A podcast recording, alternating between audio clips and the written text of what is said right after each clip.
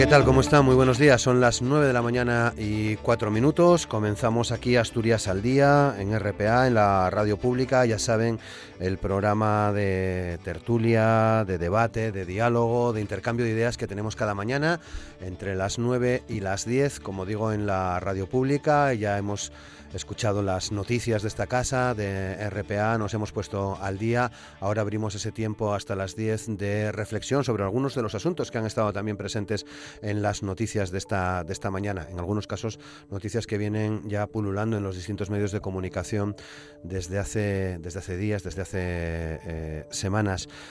La plantilla de la multinacional Vesuvius ha aceptado la propuesta de la compañía para impulsar un expediente de regulación de empleo que conllevará el despido de 85 de los 111 trabajadores de la planta langreana. Otros 19 seguirán empleados para la compañía en Asturias realizando tareas comerciales y 7 se prejubilarán. A cambio, se creará una mesa de negociación en la que estará presente la propia compañía, la Administración Central, la regional, los ayuntamientos.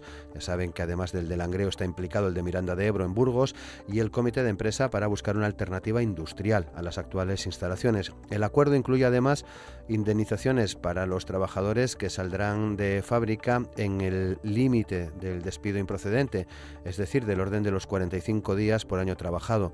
Los despidos serán efectivos a partir del 31 de octubre. Los trabajadores que desde el pasado miércoles, desde la pasada semana, permanecen encerrados en el interior de la Catedral de Oviedo, van a mantener este encierro hasta que esta mesa anunciada comience a, a trabajar. Hoy ponemos el foco sobre otros eh, puntos del sector eh, industrial. Hoy está previsto que Arcelor y los representantes de los trabajadores se reúnan para, entre otras cosas, poner en marcha la comisión negociadora abierta tras la modificación sustancial de las condiciones de trabajo anunciadas por Arcelor el pasado viernes y que se traduce en la pérdida de un turno íntegro de trabajo. Recuerden que hace unos días la dirección de ArcelorMittal en Asturias anunciaba que el tren de Alambrón de Gijón está en peligro de cierre por las dificultades del mercado. Ya saben también que Arcelor aplica desde, esta, desde el inicio de esta semana, desde el pasado lunes, el expediente de regulación temporal de empleo, un ERTE, a todo el personal de las jornadas normal y partida, unos 1.600 trabajadores, debido, dice la empresa, a la mala situación y con el objetivo de minimizar eh, pérdidas. Hay otro punto de interés relacionado con Arcelor, al margen de la entrevista mantenida por uno de sus máximos responsables con el presidente del Gobierno en funciones, Pedro Sánchez. Esta semana eh, eh, conocíamos que Arcelor y el gobierno están negociando la instalación en Áviles de un gran centro de investigación e innovación relacionado con la eficiencia energética en los procesos industriales y la reducción de emisiones en los procesos de fabricación. Lo anunciaba también la ministra de Transición Energética en funciones, Teresa Rivera, tras presidir el mismo lunes en Oviedo la constitución de la Mesa Regional de Descarbonización, de la que forman parte, como saben, la FADE, la Federación Asturiana plena de empresarios, los sindicatos, UGT y comisiones obreras, ayuntamientos y las administraciones central y autonómica.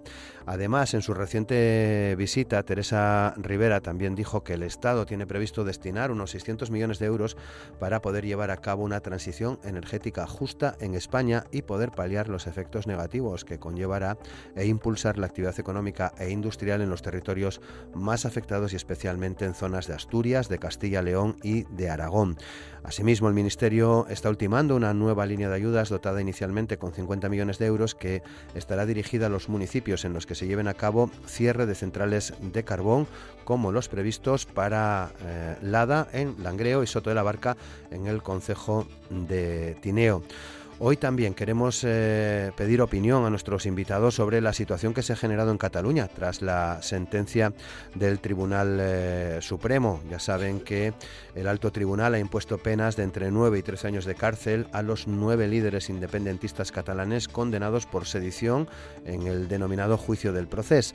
El ex vicepresidente de la Generalitat, eh, Oriol Junqueras, afronta la pena más alta, 13 años, por un delito de sedición en concurso medial es decir, cuando un delito es un medio necesario para la comisión de otro con malversación.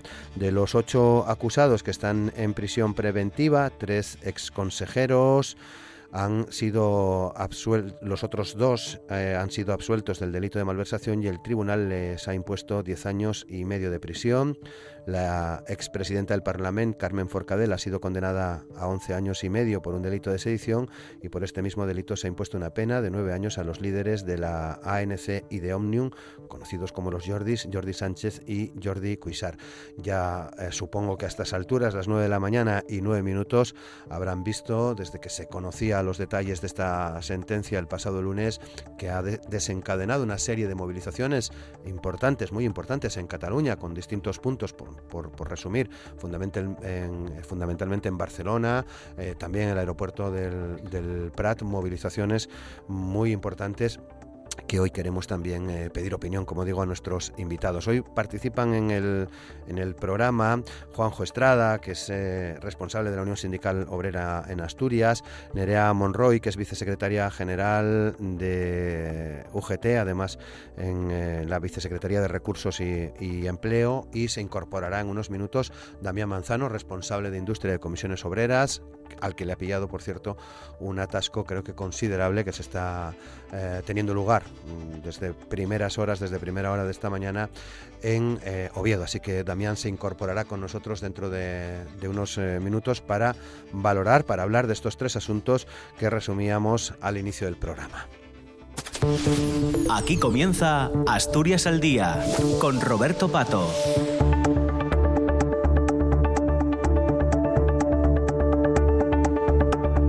Ya son las 9 de la mañana y 10 minutos. Saludamos a Nerea Monroy. Nerea, ¿qué tal? ¿Cómo estás? buenos, días. Muchas gracias por acompañarnos en, esta jornada. También a Juanjo Estrada. Juanjo, ¿qué tal? ¿Cómo estás? Muy buenos días. Muchas gracias. Buenos días. Bueno, no tuvisteis muchos problemas, ¿no? Para, para llegar, pero bueno, además de la lluvia, en fin, algunos encontronazos.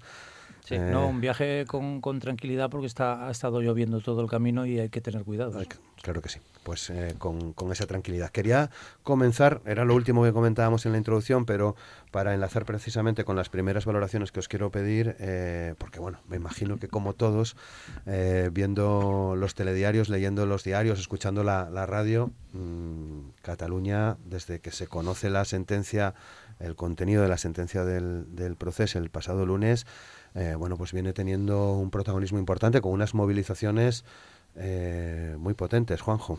Sí, sí, además eh, está, está todo como está todo en la prensa y en la televisión, lógicamente el nivel mediático que hay es máximo y luego además eh, yo creo que hoy hoy día lo que vemos es la constatación de lo que ya sabíamos cuando una causa efecto directa que en el momento que hubiera una sentencia iba a haber disturbios en Cataluña. A nadie se les escapaba eso y además cuando hay que discernir entre la parte jurídica que se la han llevado los jueces y han estimado lo que han estimado, y ese es un acatamiento eh, por la diversificación de poderes que hay en España, lógica, y otra la parte social que se ha politizado. Lleva mucho tiempo politizada. En España hay una ruptura desde hace años entre Cataluña y, y, voy a decir el resto de España, pero yo creo que no es el resto de España, porque Cataluña no es independiente ni es, ni es autónoma en, en su pensamiento y además está eh, congregada por una masa heterogénea de gente que no es el 100% de Cataluña. ¿no? Eh, es una pena. Para los que lo vemos desde fuera de, España, desde fuera de Cataluña, es una pena porque creo que ahora mismo eh, hay que volver al diálogo. Eh, pero no al diálogo, voy a decirlo así, de besugos que llevaron durante años. Lógicamente, cuando enfrente lo que tienes es una cerrazón, es muy difícil, ¿no? Pero es que hace, hace unos años lo que había era cerrazón por parte y parte. Entonces así no se va a ningún lado. Hay que volver al diálogo, hay que deshinchar esta burbuja de violencia que tiene que tener un límite porque eh, además yo creo por lo que estoy viendo y, leyendo las cuerpos y fuerzas de seguridad del Estado en una labor muy complicada, muy complicada, están siendo muy mesurados y, coherentes pero no nos escapemos eh, a la realidad de que en esas movidas, y nosotros somos eh, a veces protagonistas, un error o un mal gesto puede traer una desgracia y esa no la cura nadie ya. Hay una desconexión entre el gobierno catalán y el gobierno español y una de dos, o hay que cambiar el gobierno catalán o tiene que cambiar el gobierno español o tienen que cambiar los dos, por lo menos en su concepción y visualización para que haya un futuro en común. Nerea, ¿cómo, cómo lo ves tú? Bueno, evidentemente, eh, la situación que está viviendo Cataluña en, las últimas semanas es la consecuencia y, la repercusión de esa, de esa sentencia que está teniendo, pues evidentemente, repercusiones importantes tanto en, Cataluña como en el resto de, España. Es verdad que, que, culmina, y como bien decía Juanjo, un proceso judicial, de un, de un proceso eh, político, pero, pero la sentencia empeora y retrasa la, solución política. No está ayudando a la consecución de, un acuerdo político institucional y, es verdad que la sociedad y los ciudadanos, pues, pues ante esta prolongada situación, pues sufren un, ambiente de polarización eh, social. ¿Qué, pedimos nosotros o cómo, cómo lo vemos como, como, organización sindical? Pues entendemos que tiene que haber respuestas políticas eh, tanto eh, pacíficas como proporcionales ante la situación de, Cataluña. Los políticos tienen que tener alturas de, altura de miras en el, en el conflicto de, de Cataluña y tienen que evitar utilizar la sentencia con fines electorales. Y nosotros eso lo, tenemos claro que lo tienen que hacer así y tenemos que exigir que, sea así. Y tienen que evitar la crispación social que se está produciendo en, en las últimas semanas. Eh, hay que reconducir el, diálogo y hay que encauzarlo a, una, a una solución pacífica en la que se evite el inmovilismo y en, y en la que se recupere esa, esa, convivencia social. Es verdad que el foco ahora mismo eh, está presente en, en Cataluña y, y tenemos que, que evitar y, exigirle en ese caso a, los políticos que, se sienten, que negocien y que, y que busquen un acuerdo que acabe con, con esa crispación. Mm. Damián, ¿qué tal? ¿Cómo estás? Buenos, días. Decíamos Que, que, estabas en medio de un atasco, complicada la salida de Oviedo, la salida y la entrada ¿no? de, de Oviedo hoy, ¿no? Sí, sí. Aquí estamos ya. Muy bien, muchas gracias en cualquier caso. Bueno, creo que has escuchado prácticamente, acabamos de empezar, las, las opiniones de, de Juanjo y de Nerea en torno a esta actualidad que hoy traemos también al inicio del programa, que es la, situación de en Cataluña después de que se conozca, que se conociesen los contenidos de esta sentencia del proceso. ¿Cómo, cómo lo ves tú? ¿Qué análisis haces? Pues al final, eh, una sociedad enfrentada, yo creo que enfrentada artificialmente por una y otra parte durante mucho tiempo, creando un caldo de cultivo que deja detrás, bueno, pues un terreno estéril para la convivencia. Ahora mismo hay una división, una fractura social importante y ciertamente inexplicable en, Cataluña, bueno, que está, que está permitiendo, bueno, pues al soplar mm, durante todo este tiempo por una y otra parte esa hoguera, pues que se den situaciones, situaciones como la que se están dando, bueno, a partir de que se conoció la, la sentencia. Con una clase política en su conjunto incapaz de establecer unos mecanismos que por lo menos sirvan, bueno, pues para que esa situación vaya teniendo un recorrido diferente. Hay posturas evidentemente encontradas que no se pueden negar, que son realidades. Hay una realidad importante dentro de la sociedad catalana eh, bueno, basada en un proyecto eh, de una Cataluña independiente y fuera del marco de España y hay una parte importante en Cataluña, bueno, pues de, ciudadanía que no comparte esa, esa visión, ¿no? No sé si hay un empate, no sé si hay un 51%, un 49% que tenga que determinar una urna, eh, que seguramente, vista la situación, pues no sea la mejor forma de arreglarla porque tampoco, tampoco arreglaría nada. No se puede además arreglar esa situación en una urna si previamente no se arregla el camino que lleva a dicha urna. Por tanto, fundamental que se deje de utilizar en estos momentos eh, por, eh, por la clase política tanto el que se realicen los actos que se están realizando ahora mismo como eh, el resultado de los mismos para motivar que se sigan produciendo. ¿no? Hay un déficit importante con unas instituciones catalanas absolutamente bloqueadas en lugar de estar puestas al servicio de la ciudadanía. Hay una falta mm, de respuesta también eh, en su conjunto de aquellos que, bueno, yo por ejemplo no, no me considero o no veo eh, el elemento independentista en este caso como algo que aporte, pues en este caso a, los trabajadores, ¿no? a la clase trabajadora, pero que sin embargo eh, son necesarios para una, para una convivencia. Mientras no se dé esa convivencia y no se afronten los problemas cara a cara desde la política, va a seguir habiendo situaciones como estas que se basan en algo fundamental, que es negar la realidad. Y mientras se niegue la realidad, va a ser difícil resolver el problema. Muy bien, veremos a ver cómo, cómo se resuelve. Solo una, una cosa más al hilo de algo que decía Juanjo. Bueno, los tres eh, estáis acostumbrados a, a negociaciones duras con empresas, con administraciones. Habéis participado en movilizaciones muy potentes en, en defensa de, de los puestos de trabajo. Llegado a ese punto, y evidentemente salvando las distancias, Juanjo, es fácil recomponer las relaciones entre, entre las partes en, en, vuestra, en vuestra experiencia ante un conflicto durísimo cuando al día siguiente os tenéis que sentar con las empresas. Mmm, ese, ¿Cómo se gestiona? Se gestiona mm, sabiendo, teniendo claro el, el marco en el que estás en el momento determinado y el interlocutor que tienes enfrente. Lógicamente es distinto la visualización cuando tienes enfrente a un policía en una manifestación donde estás exigiendo unos derechos. Hablo de la parte sindical, ¿eh? no hablo ahora mismo de Cataluña, que eso es otro problema. Y luego cuando vas a una mesa de negociación, la verdad es que eh, la forma de hablar y las formas de expresarse, tanto por parte y parte, es distinta. Eh, nosotros solemos poner más énfasis porque lógicamente nos va más en ello. Y la parte empresarial, las grandes empresas contratan, contratan y llevan a negociadores profesionales que lo que hacen es seguir unas directrices y, a partir de ahí intentar sacar todo lo que tienen posible. Además nos ha tocado no en empresas pequeñas, sino en grandes multinacionales en las cuales eh, la cerrazón de las multinacionales es, es hasta donde ellos quieran llegar en un teléfono indefinido donde sabes que tienen unos, unas órdenes superiores y a partir de ahí, ¿no? Es difícil, pero bueno, te acabas acostumbrando a este mundo que nos ha tocado. Mm, Nerea. Yo creo que si hay voluntad por, por ambas partes, eh, siempre se llega a un acuerdo. Evidentemente, la, la situación de, de Cataluña es, es, complicada, pero, pero habiendo esfuerzo por, por las dos partes, yo creo que, que es posible buscar un, un, marco de encuentro. Mm. Damián. Eh, Hombre, yo creo que eso que comentas. tenemos en la cabeza Vesuvius, sí, ¿no? Luego entramos en ello. ¿eh? Después de un conflicto tanto sindical como social, pues evidentemente hay un tiempo, incluso en las propias empresas, a nivel personal, pues de, de fractura que se soluciona, que se puede solucionar siempre y cuando, como está sucediendo en Cataluña, hay no se pretenda vivir del conflicto prolongándolo de manera artificial, que también pasa a veces en el plano sindical con determinado tipo de organizaciones que viven de la existencia del conflicto y no de aportar soluciones para que el conflicto deje de existir, que son dos cosas muy diferentes, ¿no? Entonces, bueno, pues todo proceso lleva una parte más traumática, lleva una parte complicada y, y, desde luego bueno pues tiene que tener un recorrido y lo que aspiramos algunos cuando iniciamos un conflicto es que finalicen las mejores condiciones precisamente para los que lo padecen no para vivir de él eh, a costa de, de ser eh, los que gestionen el conflicto como por ejemplo está sucediendo en Cataluña.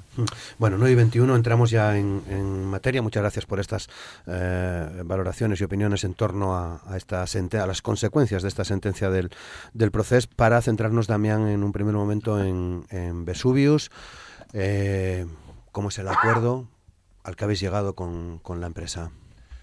Bueno, eh, pues llegamos a un acuerdo que eh, sin duda yo lo reconocemos abiertamente. Ayer cuando anunciamos que, que, había un acuerdo, no es el acuerdo que desde luego a los trabajadores de Vesuvius en el día uno les hubiera gustado llegar, pero es el acuerdo que después de un mes de movilizaciones más que potentes, yo creo que de demostrar por activa y por pasiva eh, bueno, pues que la sociedad, que primero los trabajadores, y quiero mandar desde aquí también pues un, abrazo ahora mismo a los compañeros que tenemos encerrados en la Catedral de Oviedo, que cumplen hoy una semana en, en ese encierro, que además, bueno, pues eh, están bien, hablé con ellos ahora precisamente de la que venía para aquí, están bien, con ánimos de seguir, tal como fijamos ayer en la, después de, votar en la Asamblea la aprobación de la última propuesta de la, de la empresa, que repito, no era eh, bueno, lo que nos hubiera gustado, no nos hubiera gustado ni siquiera que Vesuvius, que es una empresa con beneficios, planteara un cierre, pero que después de un mes de lucha con una legislación laboral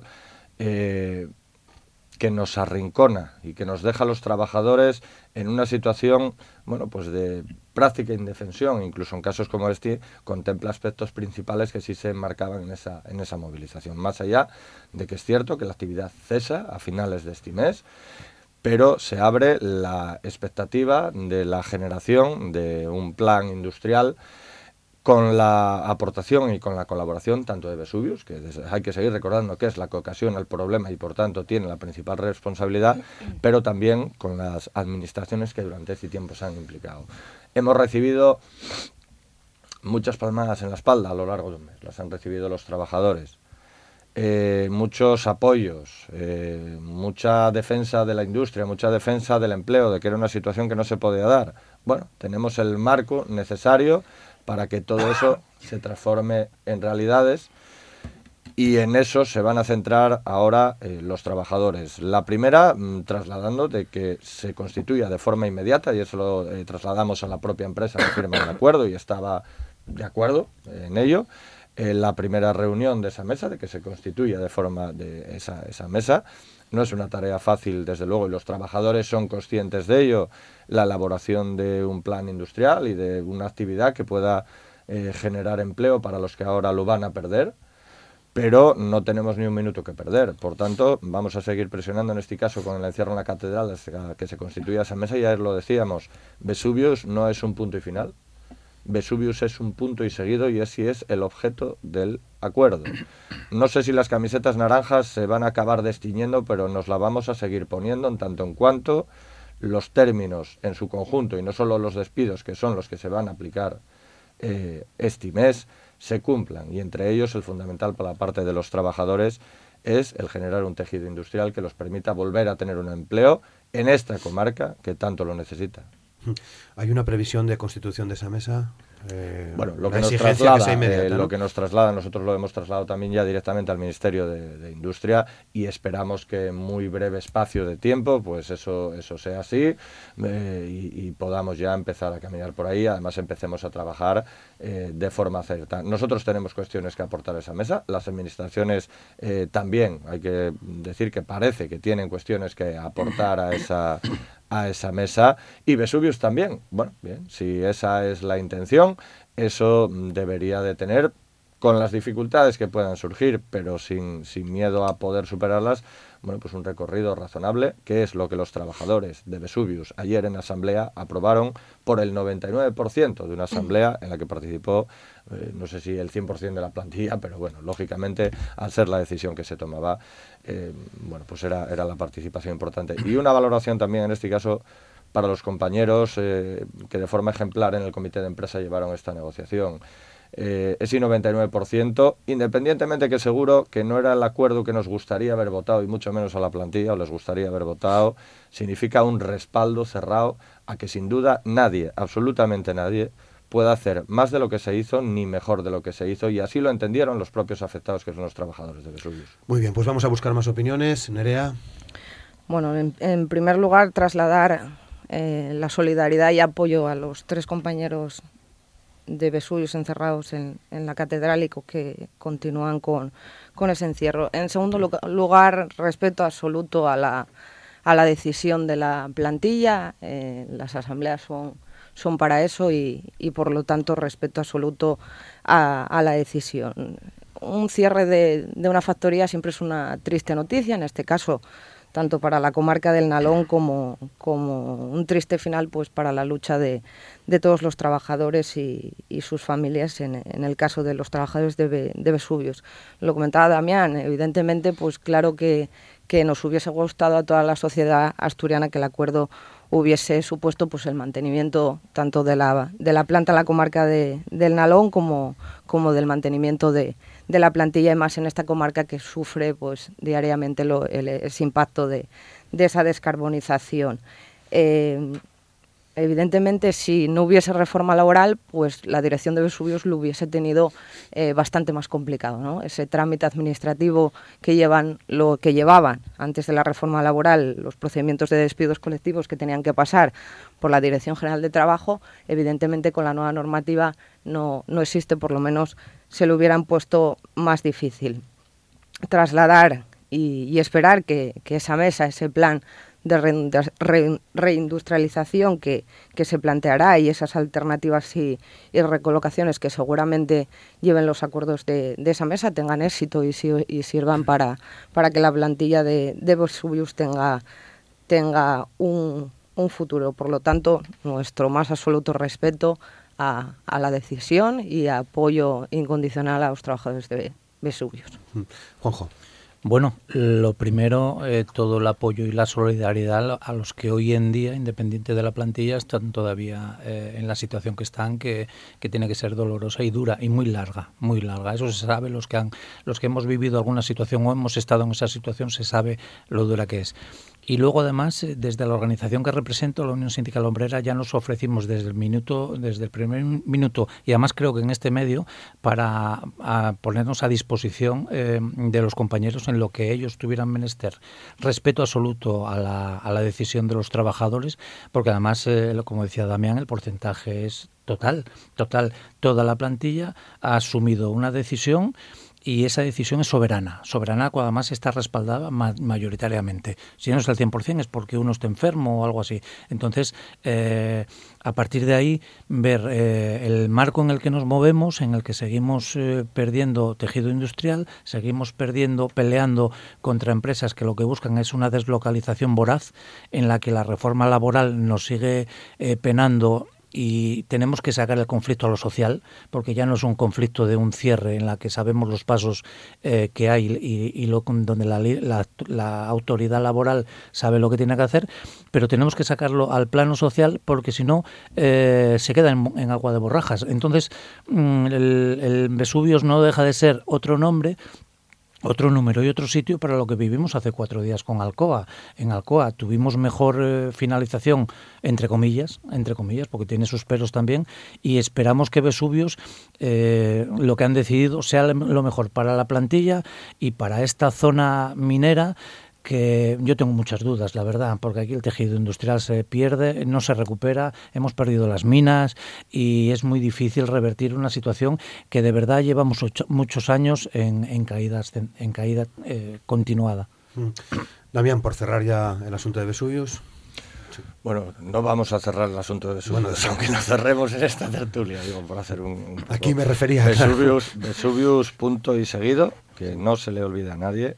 Hoy estamos encerrados en la catedral.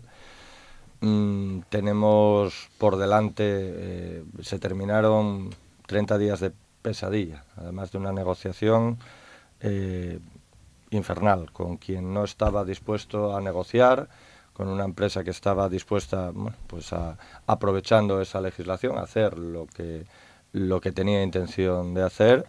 Eso se acabó. Eso se acabó en la noche del lunes a las 3 de la mañana y en la asamblea de ayer a las 12, pero eh, sigue. El objetivo de esa mesa sigue, por tanto, Vesuvius punto y seguido.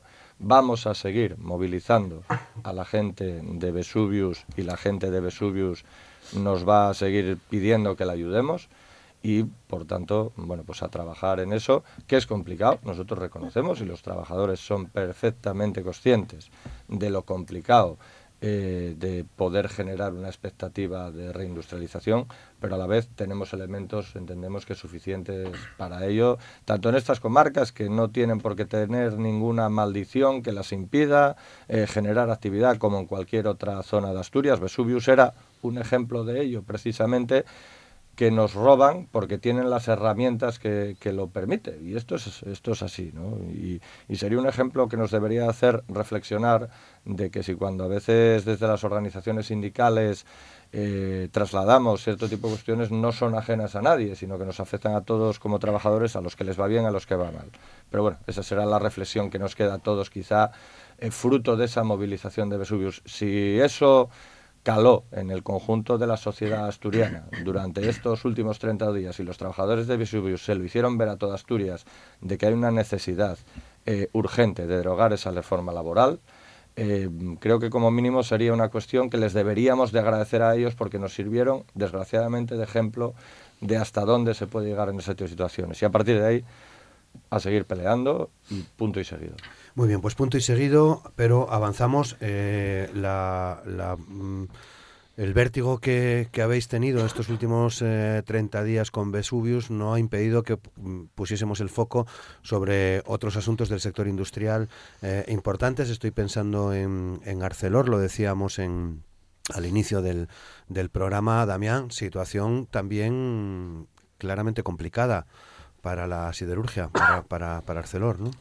Situación eh, complicada para la siderurgia en su conjunto, para la siderurgia europea y desde luego, eh, bueno, pues a raíz y a tenor de lo que nos traslada Arcelor en las últimas semanas, también para Arcelor en Asturias, cuyas consecuencias ya están ahí, en la forma de reducir, eh, bueno, en la aplicación de la reducción de producciones y por tanto en estos momentos con, con muchos trabajadores en situación de regulación de empleo en virtud de esa reunión, de esa reducción y Además, bueno, pues con un horizonte que Arcelor eh, pues pinta bastante negro, principalmente en algunas de las partes de, la actividad que, se desarrolla aquí en Asturias, concretamente en Largos. Concretamente en Largos, pues hay una, una situación complicada.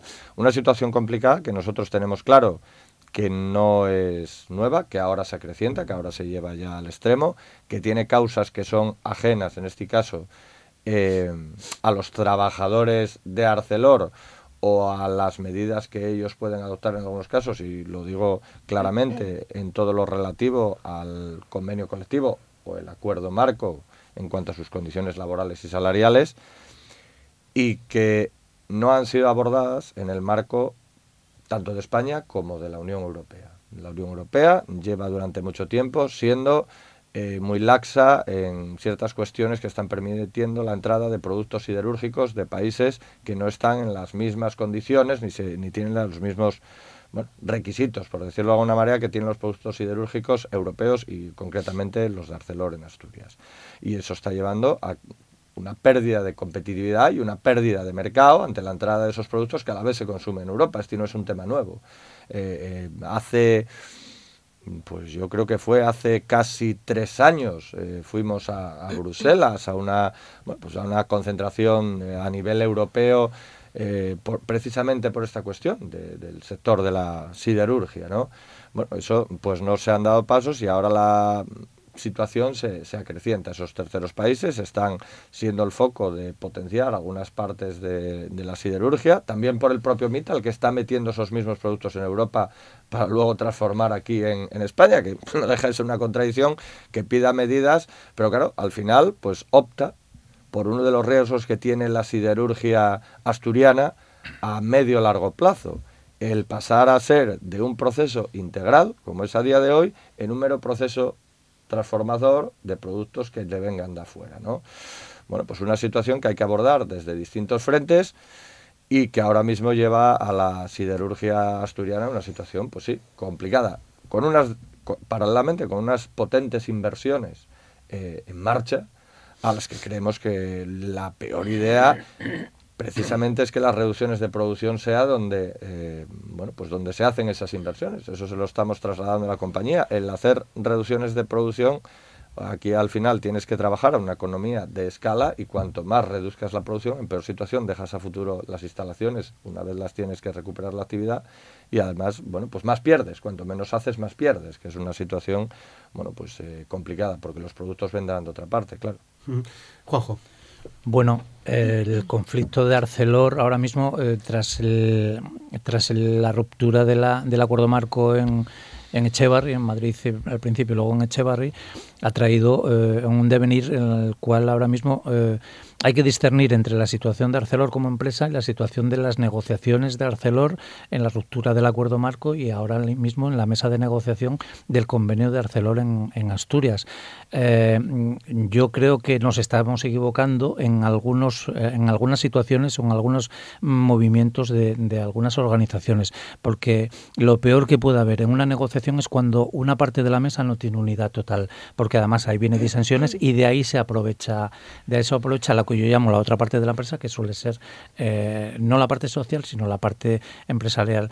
Tenemos que tener altura de miras. Eh, Arcelor es la joya de la corona de la industria de Asturias y no podemos perder ninguno de los talleres a los que, eh, a los que están en riesgo claro, riesgo claro de, de cierre, de cierre.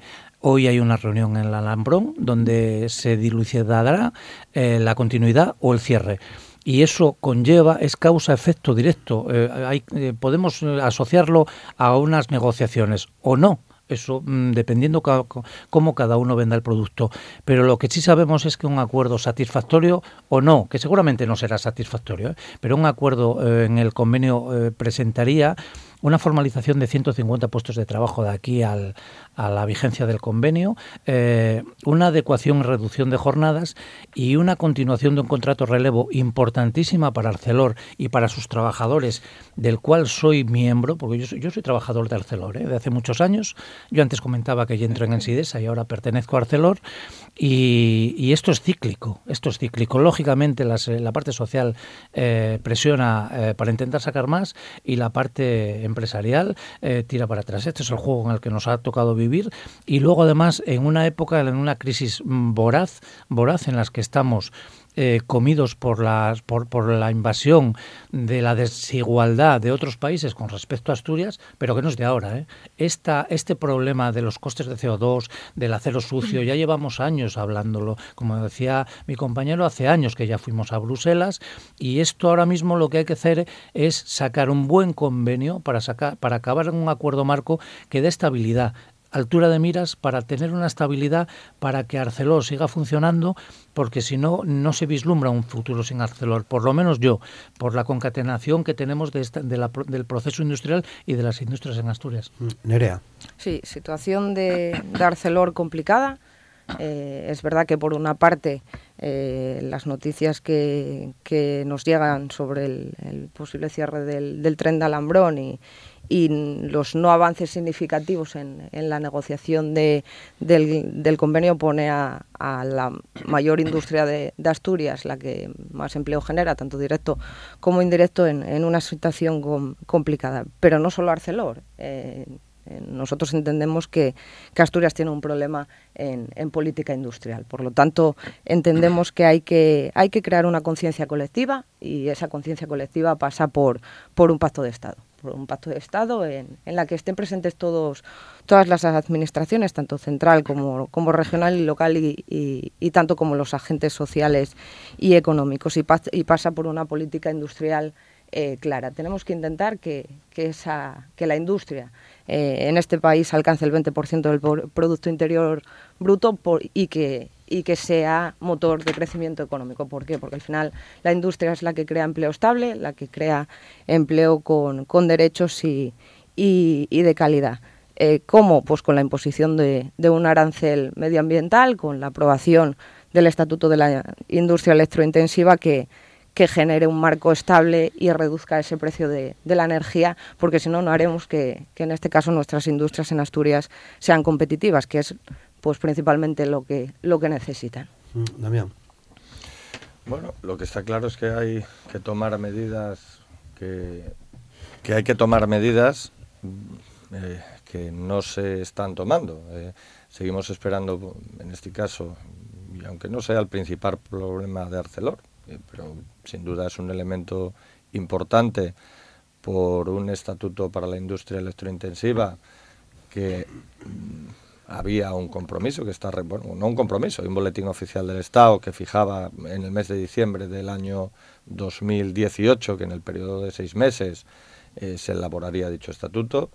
Eso no fue así, no fue así porque las decisiones políticas al final me llevaron a que hubiera una convocatoria de elecciones y a día de hoy y a la expectativa de esas elecciones y el consiguiente, eh, la consiguiente conformación de gobierno, pues eh, seguimos sin esa medida concreta. Seguimos sin medidas concretas desde el ámbito de la Unión Europea, pero no vale tampoco echar balones fuera cuando España es miembro, lógicamente, de la Unión Europea y alguna capacidad debería de tener, eh, junto con otros países, de, eh, desarrollar esas medidas pues que permitan lo que decíamos antes de la entrada de esos de esos productos de terceros países y por otra parte, bueno, pues tenemos situaciones que tenemos que abordar, que nosotros como organización sindical en Arcelor eh, tenemos muy claro que no son el foco del problema, entendiendo que algunos eh, que algunas partes de la empresa en estos momentos están en una situación muy complicada. De hecho, se abre en el caso de, Largos eh, el periodo ahora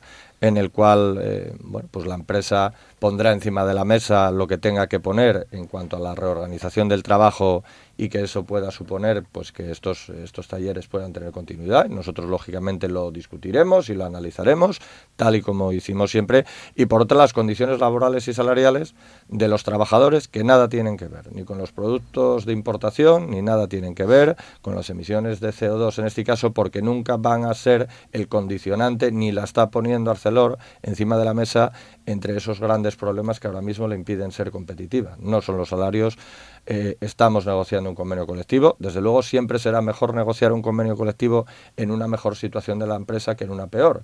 Pero es que cuando la empresa tenía una mejor situación, Arcelor tampoco planteaba eh, mejorar tanto las condiciones. Por tanto, hay que separar los temas, no nos equivoquemos, no pretendamos eh, bueno, pues, mezclar las cosas. Yo creo que comisiones obreras no las estamos mezclando, ni mucho menos.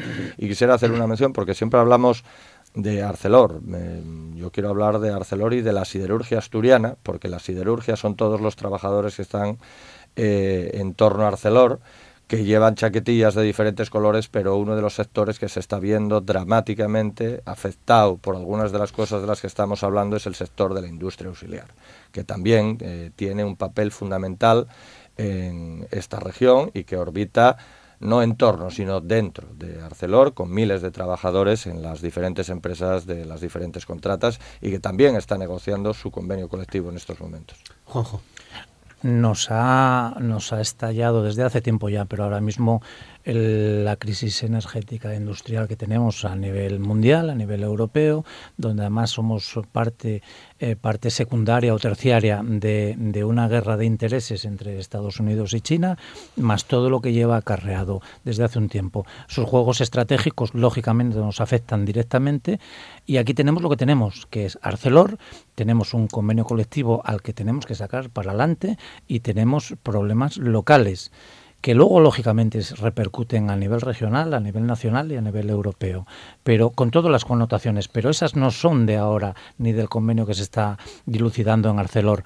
Eh, vuelvo a repetir, altura de miras para sacar adelante un convenio que siga con la viabilidad de Arcelor eh, porque independiente de las negociaciones, eh, el plan de viabilidad y el plan de, sostenibilidad de Arcelor, de bajada de emisiones, de, prevención de, la ley para tener menos emisiones y estas cosas, sigue para adelante. No tiene nada que ver una cosa con otra. Tenemos que, luchar y poder sacar lo máximo posible en esa mesa de negociación. Arcelor sigue con sus planes, eh, con sus planes de continuar aquí, pero no podemos perder ningún taller por una cerrazón o por una falta de altura de miras que pagaríamos en el futuro. Y estas previsiones de paradas es un plan industrial que nos presentaron a final de año. No podemos decir ahora que eso es una sorpresa cuando sabíamos que a final de año iba a haber una, una, una nueva obra en la acería de Avilés pero para una viabilidad y para una mayor producción en el futuro. Que se iba a parar un horno alto, que ya se paró hace dos o tres años el otro, pero para producir más, no es para, para esas cosas. Tenemos que saber discernir unas cosas de otras para saber buscar, focalizar lo que nos interesa, que es acabar un, un convenio colectivo en Asturias, acabar un buen acuerdo marco para Arcelor España, porque ahí vendrá directamente relacionado todo lo que va eh, adjunto a Arcelor, tanto auxiliares como inducidas, como todo el tejido social y la vida que va en, Asturias alrededor de todo eso. Nerea. lo, comentaba, lo comentaba antes, eh, hay efectos externos que no dependen de, de los trabajadores, ni, ni de Arcelor, ni, ni del resto de, de, las industrias, sino de, de, las políticas que sigan eh, los gobiernos. Por lo tanto, eh, hay esa parte que, que, influye y nosotros entendemos que, que influye en, en, la situación de, de, la industria para que sean más Y luego está la, segunda parte, que es la negociación de ese, de ese convenio. Y desde las secciones sindicales de UGT, mientras haya negociación, la UGT va a intentar eh, buscar eh, el marco de, de, acuerdo e intentar buscar una, una solución y la firma del de, convenio. Por lo tanto, mientras no se rompa la mesa de negociación, en el caso de la Unión General de Trabajadores, estaremos buscando el, el, acuerdo siempre que sea posible. Bueno, 9 y 47. Esta semana la ministra eh, en funciones, Teresa Rivera, ministra de Transición eh, Energética en Asturias, eh, participabais en, en la reunión de la mesa por la descarbonización, eh, 600 millones de euros para poder llevar a cabo esa transición energética justa. Se anunciaba también en relación a Arcelor ese gran centro de investigación e innovación. ¿Qué valoración hacéis, Nerea? Bueno, en primer lugar, eh, mesa de descarbonización, no. Comisión mixta, Comisión mixta perdón, para, sí. la para, evaluar el impacto sí, de me... la transición energética en, en sí, Asturias. Porque me meto en un lío con eso, ¿no? Te metes en un lío porque, porque tanto las organizaciones sociales como, como la patronal eh, lo pusimos encima de la mesa el lunes que no nos gustaba el nombre de la mesa de descarbonización y acordamos entre todos eh, la denominación de, de, la misma. Importante. Tampoco les ha gustado mucho a los grupos de, eh, de la oposición en el Parlamento, pero bueno. Eh, importante la creación de la primera mesa regional. Era sí. la primera mesa que se constituía eh, a nivel nacional, en la que está formada, y lo comentabas tú al principio, por Ministerio, Gobierno de Asturias, Sindicato Patronal y IFAC. Tiene tres ejes fundamentales la, la, la mesa y un ámbito temporal entre seis meses que puede ser ampliable a nueve la definición de descarbonización, que será el primer punto que, aborde esa comisión mixta, el impacto tanto en el sector primario como secundario como, como terciario, el impacto que va a tener esa descarbonización en el ámbito laboral, social, territorial y medioambiental y, por última parte las conclusiones o las alternativas que se propondrán en este caso al, al Ministerio. Hmm. Damián. Bueno, la ministra estuvo aquí eh, el lunes. El lunes yo no pude estar. Ah, nosotros habíamos tenido una, una reunión de la, de la mesa del marco de actuación de, de, seguimiento del marco actuación de la minería de carbón y de las dos cuestiones que vino a plantear la ministra eh, el lunes. Una, una, de ellas fue, una de ellas fue esta, la de bueno, buscar una herramienta que permita al final y un marco que permita definir las, consecuencias, la afectación y el recorrido que pueda tener el proceso y definir eh, después eh, cómo se está realizando el proceso de descarbonización de la economía, porque es el fin último eh, de esa cuestión, independientemente del nombre que le podamos dar. Proceso que, por otra parte, ya se está desarrollando. Es decir, estamos asistiendo a que hay una diferente velocidad entre el recorrido del proceso y las herramientas que tenemos incluso para poder evaluar sus consecuencias, porque los cierres de las centrales térmicas ya están anunciados y prácticamente ya están eh. De hecho, por ejemplo, en Cangas de Narcea ahora ya quedan en torno a unos 30 trabajadores y aquí en Lada pues eh, pocos más.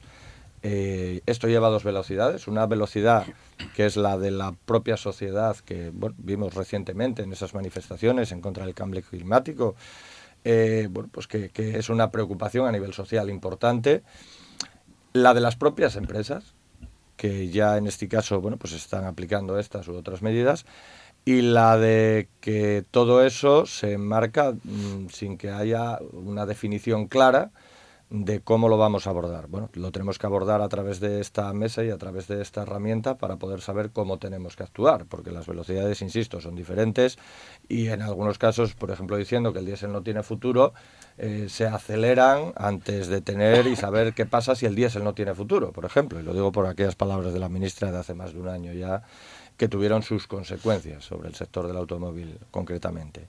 Y la otra cuestión que, que también eh, vino a plantear la ministra fue, después de un año, eh, el cómo y de qué manera se desarrollarían o se pretende desarrollar, algo que previamente nos anunciaron el viernes en la mesa de seguimiento de la minería del carbón, los convenios de transición para las regiones afectadas, eh, en este caso por la desaparición de la minería del carbón. Un año después de la firma, seguimos esperando a la elaboración de esos convenios que se anuncia que estarán dentro de un año, dos años de retraso a partir de ese momento, ¿no?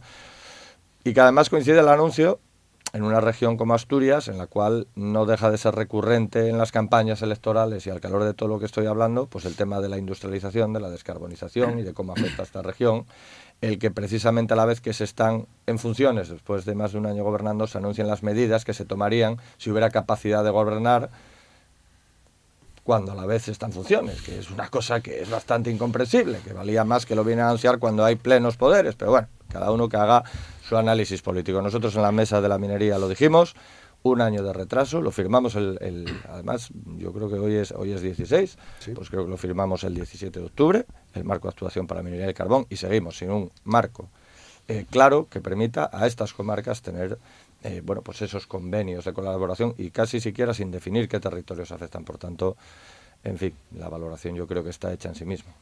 Juanjo. Pues eh, Teresa Rivero, la, tan denostada hace cuatro días, porque además el tiempo pasa muy rápido, ministra de Transición Ecológica. Eh, eh, ahora mismo parece que estamos cuantificando lo que siempre le habíamos pedido, pero que ahora viene a Asturias, parece que a regalar millones. ella tiene un, ministerio en el cual su marco estratégico del gobierno sobre la energía y el clima se sustenta en tres patas. uno es la Estrategia Nacional para una Transición Justa, donde está este plan de descarbonización, un plan nacional sobre el clima y la energía, que con todo lo que conlleva eh, está interrelacionado, es un presente-futuro, y un anteproyecto de ley para el cambio climático, el famoso cambio climático que algunos quieren, eh, eh, parece que tiene detractores y seguidores, ¿no? No hay, no y no hablan los expertos. El problema del cambio climático es que al final no hablan los expertos y, estemos, lo tenemos complicado. Y además donde ya se subasta el CO2, es algo que no se habla mucho de ello, pero donde el, el CO2 sale a subasta, con lo cual crea muchas dudas, ¿no?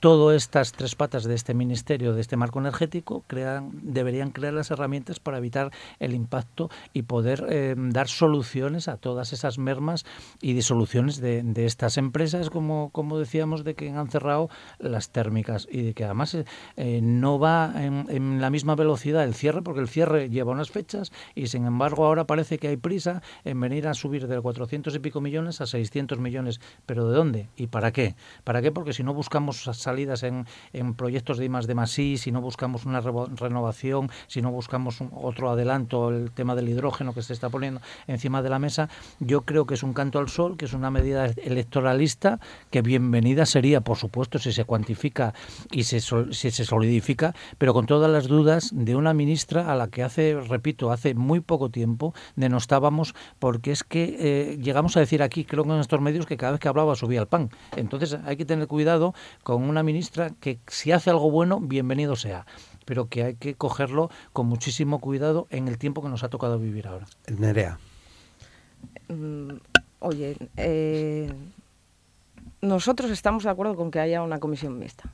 Más que nada porque también formamos parte de ella. Y lo que no podemos es tener un discurso en un sitio y otro en otro. Por lo tanto, entendemos que esa comisión mixta tiene que evaluar y tiene que sacar propuestas que sirvan para que esa transición sea justa, sea pactada y sea pausada en el tiempo. Por lo tanto, eh, sí estamos de acuerdo con, con, esa comisión y entendemos que el fruto de, de la misma, las conclusiones de, de, la misma puedan servir para, para paliar determinadas eh, situaciones.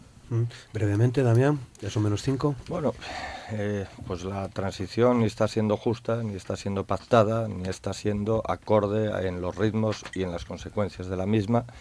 Esta herramienta puede ser una herramienta útil, era una herramienta que había que haber puesto a funcionar antes de padecer las consecuencias de, los actos. Llevamos, eh, bueno, pues eh, llevamos incentivando a las compañías, en este caso eléctricas, a que liquiden sus negocios sucios, en este caso las centrales de carbón, y luego pues la ministra se echa las manos a la cabeza cuando, por ejemplo, eh, Endesa decide liquidar las centrales. curiosamente, y por desgracia, en periodo preelectoral y hay una, una, importante movilización también, en este caso principalmente en Aspontes, por las consecuencias que sobre esa comarca tiene esto. Bueno, pues al final eh, ese sí es el problema de cuando se quiere llegar antes al final del camino sin, sin, ir transitando por él de una manera ordenada. ¿Estamos a tiempo? Hombre, eh, estamos a tiempo. Estamos a tiempo.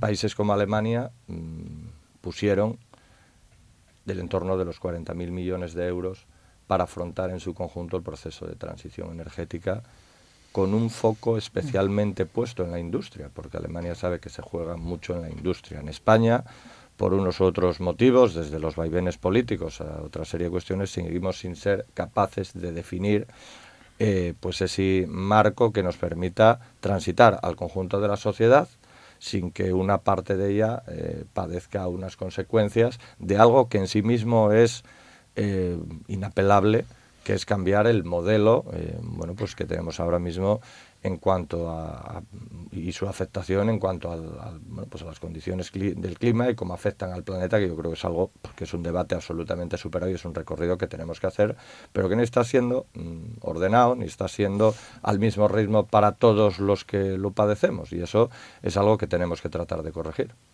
Eh, Juanjo bueno, eh, comisión mixta a la que yo le puedo poner otro apellido y otro adjetivo, que es mixta y coja, porque nosotros nos, no hemos sido invitados a estar, con lo cual eh, yo creo que ya no es transversal y que además tiene un vacío que, que no considero justo. No considero justo ni, ni, ni en ese ámbito ni en otros muchos en los que consideramos que deberíamos estar, porque así debería ser mejor para todos. Hay, un, hay una transición en la que estamos abocados, eh, esto va a cambiar en cuatro días porque nos va a adelantar y nos está adelantando y, el, y el tema es que está el cierre de las, de las eh, térmicas ahí. Entonces, debemos saber en el sitio en el que estamos situados para que así como se hizo el cierre de la minería y, y, hay que saber cómo nos ha dejado Asturias, este cierre de las térmicas va a afectar directamente, ya está afectando, lógicamente. Ahora nos encontramos con la idea de que también Aspontes, pero todas las que hay, no solo de aquí. Entonces hay una desproporción entre lo que se está haciendo y además una desigualdad en la información, porque así como tenemos todos los días desayunamos, comemos y cenamos con Cataluña,